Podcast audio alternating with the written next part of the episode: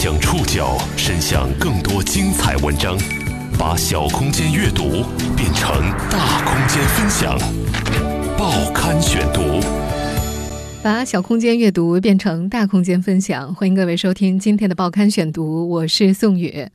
今天为大家选读的文章综合了南风窗、新民周刊、澎湃新闻、中国新闻出版广电报的内容，将和大家一起送别一位刚刚去世的作家。著名作家叶永烈，五月十五号在上海去世，享年八十岁。年轻一辈可能不熟悉叶永烈的名字，但应该看过他作为主要作者的《十万个为什么》系列科普图书。第一版《十万个为什么》最初是出五本，我一个人就写了三分之一。如今这套中国最著名的科普图书已经出过六版，叶永烈参与了每一个版本的编写。除了科普作品，这位作家还留下了大量的科幻小说、纪实文学、游记、纯文学作品。这是一位一生都在跨界的作家，他对写作的探问一直没有停止。报刊选读今天为您讲述跨界作家叶永烈。二零二零年五月十五号九点三十分，著名作家叶永烈在上海长海医院病逝。享年八十岁。叶永烈，一九四零年八月生，浙江温州人，毕业于北京大学化学系，著名小说家、历史学家、报告文学作家，曾经担任中国科学协会委员、中国科普创作协会常务理事、世界科幻小说协会理事。叶永烈曾经把自己形容为一辈子的码字匠，从二十岁开始写作。到生命的尽头，他一生创作了超过三千五百万字的作品。而在这三千五百万字的作品当中，影响了几代人的，当属家喻户晓的系列科普书籍《十万个为什么》。这套科普书籍如今已经出版到了第六版，发行量也早就超过了一亿册。从一九六零年开始。叶永烈就成为了《十万个为什么》的作者之一，也是迄今为止唯一一位参与了每一版《十万个为什么》创作的作者。除了科普作品，叶永烈还是上世纪八十年代中国最重要的科幻作家之一。他的科学幻想小说《小灵通漫游未来》首次出版于一九七八年，多次再版，迄今销量三百多万册。和传统的纯文学作家不同的是，叶永烈。左手科普科幻，右手纪实，两手都硬，以至于有一些对叶永烈不是很熟悉的读者会误以为中国文坛存在两位同名同姓的作家，都叫叶永烈，一个写科普，一个写纪实。殊不知，这不过是叶永烈的两个面而已。尽管在科普文学和报告文学领域都颇有建树，但叶永烈却并不愿意被固定在某个创作领域里。他曾经说过，自己不喜欢别人在作家之前加上各种定义。他觉得作家是不能被定义的。尽管叶永烈觉得作家不能被定义，但外界在谈到这位著述颇丰的老者时，最深刻的印象还是《十万个为什么》。这是他的成名之作，也是他最著名的标签。而他当年参与这套图书的编写时，才二十出头。报刊选读继续播出。跨界作家叶永烈。叶永烈，一九四零年出生于浙江温州。叶家在当地颇有地位。他的父亲叶志超曾经担任温州一家银行的行长，还担任过当地一家医院的院长。叶永烈从十一岁时就开始发表诗作，中学时期就写了近千首诗。他从小的志向是当记者，但是，一九五七年高考的时候却报了化学系。当时我一心一意呢要当记者，我知道北京大学中文系有个新闻专业，我一心要考这个专业。可是，一打听呢，那一年大概只招二十几名，我想想一个省一名都不到，我呢倒还有点自知之明，我想也许考不上。但是呢，我又非北京大学不可，正好我姐姐是学化学的，那我就去念化学。我们刚刚听到的这些录音呢，是叶永烈老先生二零一八年九月在央视开讲的节目当中对自己大学时代的描述。到了化学系的三年级的时候呢，我开始用文学的笔调写化学，也就是说写科学小品。我发现写这种稿子，我百发百中，写一篇登一篇，写一篇登一篇。什么原因呢？就是因为中文系的学生呢，他懂科学的不多，化学系的能写文章的人不多。那我呢，念的是理科，但是呢，又有一定的文学基础，所以我一写科学小品呢，都能够发表。在北大化学系期间，他创作的科学小品陆续发表在《科学小报》《光明日报》《解放日报》上。到了1959年，他把这些科学小品加以整理，写成了一本书，叫做《碳的一家》，很快就顺利发表了。也是在这一年的国庆节之后，由少年儿童出版社编撰的问答式大型自然科学丛书《十万个为什么》启动了。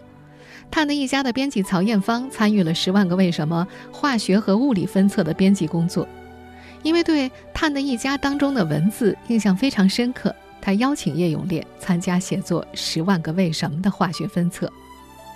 一九六零年，那时年仅二十岁的叶永烈记得，曹艳芳给他寄来一份化学分册的为什么清单，要求他试着写几个，他写了五个，寄了回去。曹艳芳一面热情地给予肯定，一面指出不足之处，然后要他继续写下去。于是，这个北大化学系的大三学生就像学生答题似的，按照清单所列的为什么一个接一个地写，竟一口气为化学分册写了一百六十三个为什么。所以，化学分册出版的时候，一共是一百七十五个为什么，其中用了我的是一百六十三个。因为化学分册写得好，其他分册的。编辑都来找我约稿，有气象的，有地质的，有生理卫生的，有农业的，等等。我呢来者不拒，只要我能写的，都给他们写了。所以《十万个为什么》第一版总共是九百多个为什么，一共是五册，我一个人写了三百多个。最后出版的第一版《十万个为什么》当中，竟然有三分之一的内容都是由叶永烈一个人完成的。从《十万个为什么》的第一版开始，一直到二零一三年的第三版，叶永烈是唯一一位从第一版一直写到第六版的作者。对于科普创作，叶永烈有着深刻独到的见解。他打了一个非常有意思的比方，他说：“科普工作者要具有简单明白地讲述复杂现象和奥妙事物的才能，要像变电站一样，把科学家输出的转变为公众能接受的。”将这种复杂的理论以简明易懂的方式来阐释的方式，恰恰是叶永烈写作的特质。上世纪六十年代，第一版《十万个为什么》出版之后，很快在全国引起了轰动，不仅让叶永烈成为了家喻户晓的科普作家，也深刻影响了他的人生。叶永烈大学毕业之后，被分配到上海一家科研单位工作，但他一心向往文学创作，到单位不满一个月。包里装着一套《十万个为什么》的他，就去了当时的上海科教电影制片厂。他敲开厂长办公室的门，报上了自己的大名。还没来得及拿出书来，对方就高兴地说：“哎呀，你就是叶永烈啊！我们正找你呢。”原来当时上海科教电影厂正在拍摄《十万个为什么》这部电影，早知道叶永烈是这本书的主要创作者，曾经向北大要人，但没成功。就这样，在那个人人需要服从分配的年代，在十万个为什么的名牌效应之下，叶永烈如愿以偿地调动了工作。在二零一八年的那期开讲的节目当中，曾经有学生问叶永烈，在当年没有网络的环境之下，他是怎么写出那么多的科普作品的？叶永烈是这样回答的：北大呢也很重视打基础，应该数理化的基础打得很扎实，还有呢。北大有那么多图书馆，各个系还有系图书馆。我早上起来之后就把书包先扔到图书馆占个位置，再去吃早饭，然后整天在图书馆里度过。所以大量的阅读呢，会使你的视野非常宽广。我觉得，在当年能够写出《死亡为什么》，很重要是这一点。叶永烈的妻子杨慧芬也记得当年两人谈恋爱的时候，头一次聊天，叶永烈就提出常年泡在图书馆。他告诉这个自己喜欢的女生，生活上苦一点他不管了，只要图书馆里有座位，比什么都重要。他还告诉杨慧芬，在图书馆里整天都很充实，暑假寒假转眼就过去了。杨慧芬记得叶永烈当年说的很轻松，可自己听起来却很沉重。长年累月的泡图书馆，这得需要有多大的毅力呀？但就是从那个晚上开始，杨慧芬喜欢上了这个男孩。更有意思的是，当年叶永烈去杨家提亲的时候，送的礼物就是一套《十万个为什么》。杨慧芬后来回忆，《十万个为什么》呀，杨妈妈不仅看了，还特别认真的照书里写的办，并推荐邻居跟着一块儿做。除了科普作品之外，上世纪八十年代二十出头的叶永烈还创作科幻小说。他的科幻小说深刻影响了活跃在当今文坛上的几乎每一位中国科幻作家。报刊选读继续播出跨界作家叶永烈。著名科幻作家刘慈欣就是读着叶永烈的作品长大的。他说：“国内写科幻的人都看过叶永烈的小说。”科幻作家陈秋帆也把叶永烈视为自己的引路人。他觉得是叶永烈打开了自己通向科幻的大门。刘慈欣说：“虽然自己的写作风格和叶永烈截然不同，但是他在创作当中依然会受到叶永烈的影响。”在刘慈欣看来，叶永烈的科幻文风很清新，他的科幻小说很纯粹，描写的都是科技的光明一面，用生动的故事描述科学给人们带来的美好愿景。而现在的科幻作品变得更加复杂，更多的描绘科技的阴暗面。类似叶老师的作品几乎已经见不到了。叶永烈本人在二零一七年接受南风窗采访的时候也提到，科幻小说有两种，一种是反乌托邦式的，另一种是乌托邦式的。他自己是后者，他觉得未来是美好的，充满希望的，不想给未来贴上沉重的标签。他认为人类历史总要走向美好，而非毁灭。在叶永烈的科幻小说当中，最著名的当属《小灵通漫游未来》。包括刘慈欣和陈秋帆在内，那个年代的科幻小说爱好者基本都对这本小说里那个有双乌黑发亮的大眼睛、两只大耳朵、长着逗人喜爱的小圆脸的小灵通的形象记忆深刻。在二零一七年的一次采访当中，叶永烈说：“小灵通漫游未来，我在电视台做节目的时候。”好多节目主持人一听下来就说，当年就是我看过小灵通，像那个凤凰电视台的李国辉，嗯，他就是说，当年他在奖品小学时候奖品就是小灵通，呃，鲁豫，嗯嗯，崔永元，嗯，呃，白岩松，他们都跟我说，当年他们都是看了小灵通。而在一九六一年创作这本小说的时候，叶永烈才二十一岁。他曾回忆，上世纪六十年代科幻小说的创作环境、交流环境都很闭塞。他当时几乎没有读过世界科幻小说领域的名著，他只能找到一些苏联作家的并不出名的科幻小说。这本小说原名叫做《小灵通的奇遇》，名字来自对他影响很大的《木偶奇遇记》，而给主角小灵通设定的职业身份是叶永烈从高中时代就一直非常崇拜的记者一职。而书中的那些硬科技，主要来源于北大可以看到的很多最新的科技杂志。在小说当中，小灵通从上世纪六十年代漫游到了二十一世纪，看到了原子能气垫船、水滴型的飘行车、机器人服务员、人造器官、环幕电影、太阳能照明、新式学校、写画机等一系列高科技的产物。大家不难发现，当年叶永烈笔下的很多科幻设想，如今已经成为了现实。在二零一八年的开讲了节目当中，叶永烈说，当年二十一岁的他非常乐观地认为，这本书写的可比《十万个为什么》要好多了，是那个年代的大学生对未来中国的憧憬。但是他没想到，书稿寄出之后却被退稿了，直到十多年之后的一九七八年才得以出版。后来才明白，当时饭都吃不饱。你把未来写得那么好，吃的又好，住的又好，而且出去你看小朋友都开那种飘行车，是水地型的，是全透明的，六七岁孩子都能开，因为他的操作近乎就这自动驾驶。家里有机器人，客人一来，机器人就端着一杯杯茶来，就这种生活那跟当年的现实相差太大，所以被退稿了。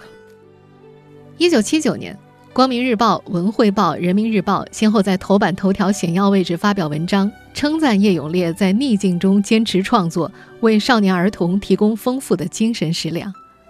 当时，原中共中央政治局委员、国务院副总理方毅非常关心叶永烈的生活和创作，他获得了一千块人民币的奖励，他也终于告别了那间住了十五年的十二平方米的蜗居小屋。拿到房门钥匙之后，妻子杨慧芬先把一本出版不久的《小灵通漫游未来》放进了新居里。他后来说，他们家第一个住进新房子的是小灵通。而这部小说呢，还曾经真切地影响过现实世界。风靡一时的无线市话小灵通的名字就源自这部科幻小说。一九九五年，UT 斯达康公司引入日本的 PHS 系统，加以改造，变成了无线市话，也就是 PAS 系统。叶永烈的长子叶周，一九九六年进入 UT 斯达康公司工作，曾经负责 UT 斯达康在台湾地区的业务。他的另一个儿子叶丹也曾经在这家公司工作过。他们从小灵通漫游未来当中得到启示，建议把 PAS 系统称作小灵通，又小。又灵又通，这个建议立即得以实行。UT 斯塔康公司特意征得了《小灵通漫游未来》的作者叶永烈的同意。在二零一七年的那期访谈当中，叶永烈曾经开玩笑说自己曾经赚了两个亿。所以人家都说我二十岁跟二十一岁赚两个亿。嗯，因为十万个为什么总印数超过一个亿。嗯，一个就小灵通的手机的用户，嗯，达到一个亿。所以这两部作品，尽管是二十岁、二十一岁时候写的，就因为产生很大的影响，都变成我的代表作了。也因为无线视化小灵通，叶永烈被评为了二零零三年度十大科普新闻人物之一。那时他已经二十年没有创作科幻科普作品了。早在一九七九年之后，叶永烈就开始由科普和科幻作品创作转向纪实文学的创作。之所以跨界转向，一方面是叶永烈的个人兴趣，另一方面也因为中国科幻文学陷入低谷。报刊选读继续播出跨界作家叶永烈。上世纪七十年代末八十年代初，中国科幻文学陷入低谷，叶永烈的长篇科幻小说《黑影》遭到密集的批判，这使他决定离开科普界和科幻界。一九七九年，叶永烈到北京开会。当时全国政协有人来找他，希望叶永烈可以写一写他的老师——北京大学副校长傅英先生。当时傅英先生刚去世，叶永烈很乐意去写他。于是他回到北大进行采访，开始了纪实文学的创作。一九八零年，彭加木在罗布泊科学考察时失踪，他以记者的身份赶往现场采访。叶永烈记得，彭加木失踪的时候，他接到上海人民文学出版社的特邀，直接飞往乌鲁木齐，然后进入罗布泊。罗布泊附近有核基地，没有许可不能进入。他当时马上打电话给钱学森的秘书，秘书请示之后，钱学森表示叶永烈可以进去。叶永烈和钱学森相识于1979年，当时叶永烈正在拍摄一部名叫《向宇宙进军》的影片，影片的主管部门是国防科委。他就把写好的拍摄提纲寄给了当时担任国防科委副主任的钱学森。钱学森对影片很感兴趣，也提了不少自己的见解。两个人后来又多次碰头，讨论影片的修改工作。二零零六年，钱学森之子钱永刚邀请叶永烈撰写了钱学森的传记《走进钱学森》，这也是叶永烈纪实文学的一个高峰。叶永烈的纪实文学都是在大量的采访和查阅档案的基础上创作的，而他书写的这些人大多是和中国当代历史进程相关的重要人物。叶永烈选择的传主呢有三个原则：第一是知名度高而透明度差；二是能够折射一段中国当代重要的历史；三是没人写过，或者即便有人写过，写的浅或写的不好。因为多年从事传记文学的写作，叶永烈采访过很多历史见证人：陈云夫人于若木、王稼祥夫人朱仲丽、毛泽东长媳刘松龄、蒋介石女婿陆九之、陈独秀机要秘书郑超龄、中国航天之父钱学森、数学家华罗庚、美国科幻巨头海因莱因、童话大王郑渊洁、三毛之父张乐平、著名诗人汪国真、音乐家贺绿汀。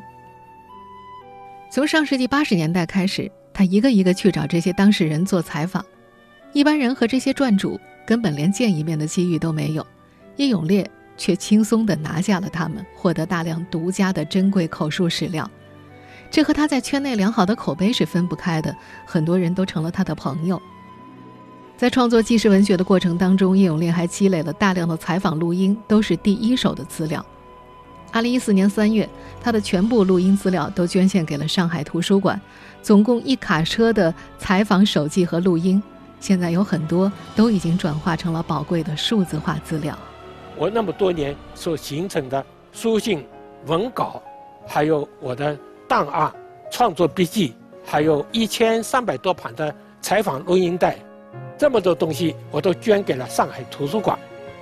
这些重要的资料。不是属于我个人的，是属于国家的，属于历史的，以便呢，将来后人要研究历史，也许可以对他们有所帮助。投身创作的几十年间，叶永烈对写作的探问一直没有停止。这几天，很多出版人追忆了和叶永烈的交往，从他们的叙述里，我们又能发现一个怎样的叶永烈呢？报刊选读继续播出。跨界作家叶永烈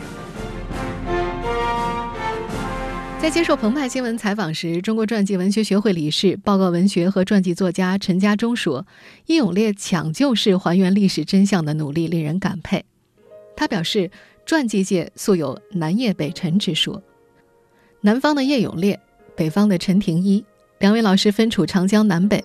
陈廷一是北方人。写作蒋宋孔陈四大家族，老是要跑上海；叶老写名人传记，总是要跑北京。叶永烈曾经自称是旧闻记者，是一个常驻北京的上海作家。因为重大的历史事件的亲历者大多生活在北京。陈家忠记得，叶老到北京采访，一般都会住在公安部招待所。他穿着朴素，永远看着他都是背着个书包，行色匆匆。几十年下来。这位北大化学系出身的理工男，秉持着“事实是最高法庭”的实验精神，拨开重重历史迷雾，致力于追寻还原历史真相。几十年来，他一共创作了一千五百万字的纪实文学作品。有写作《张家四姐妹》进入中国当代纪实文学创作领域的青年作家王道，分享了一则自己最近的发现。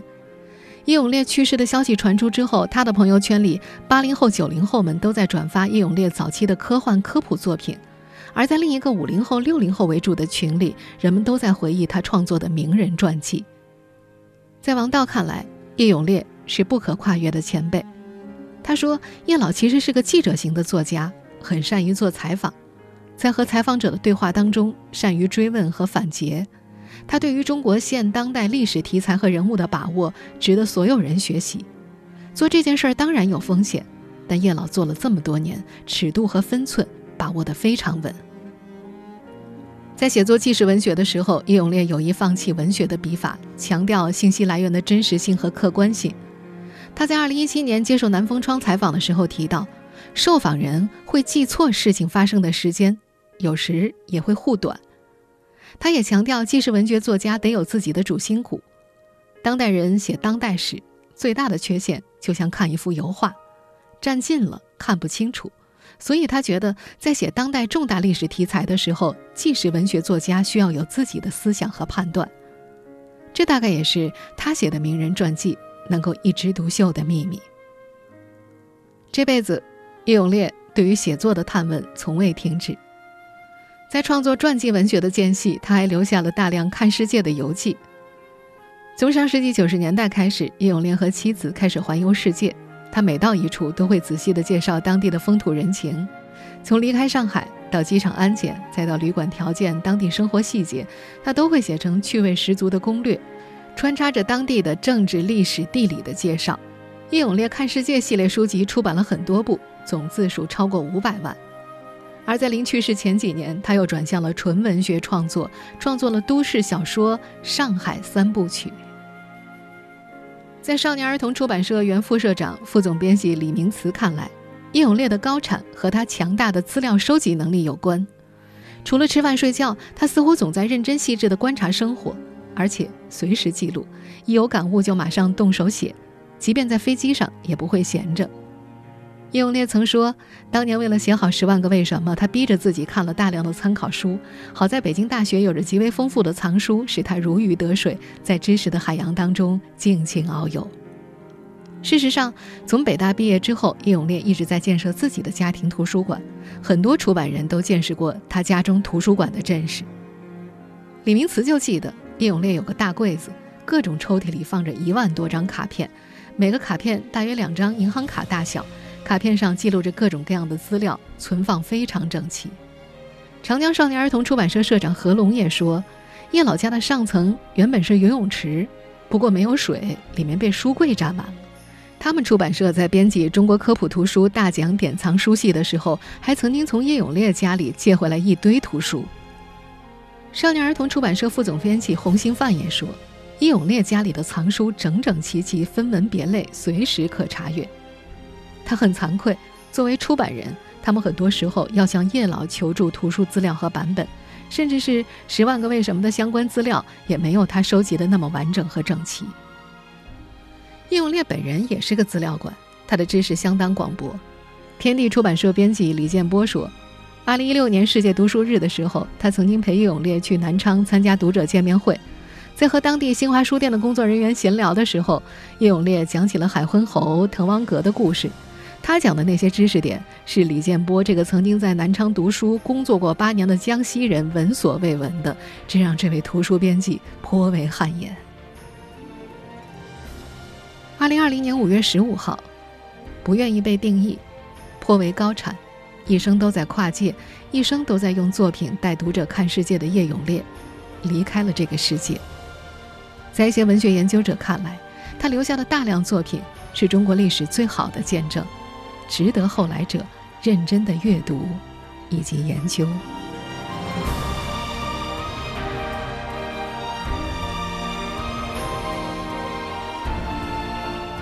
听众朋友，以上您收听的是《报刊选读》，跨界作家叶永烈，我是宋宇，感谢各位的收听。今天节目内容综合了南风窗、新民周刊、澎湃新闻、中国新闻出版广电报的内容。收听节目复播，您可以关注《报刊选读》的微信公众号“宋宇的报刊选读”。我们下期节目时间再见。